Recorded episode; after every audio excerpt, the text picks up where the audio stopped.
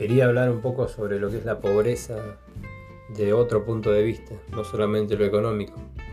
sino aquellos pobres intelectualmente y también espiritualmente. Gente que tal vez piensa mucho más en el ombligo que, en lo que sigue hacia adelante y cree que son el centro del mundo, llevándose a todos por delante,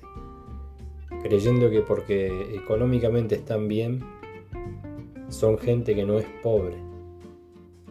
Y en realidad ellos son más pobres que aquel que no tiene dinero, pero tiene un espíritu muy grande y una capacidad intelectual que no ha podido desarrollar por diferentes aspectos de la vida. Pero la pobreza espiritual e intelectual crean seres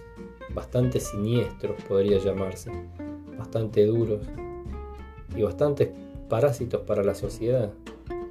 seres que solamente creen en ellos y, confían en, lo que ellos hacen, sin importar los demás,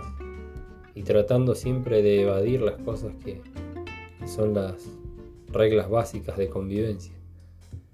Creo que eso para mí es la pobreza intelectual y la pobreza espiritual, y no tiene nada que ver con la pobreza económica.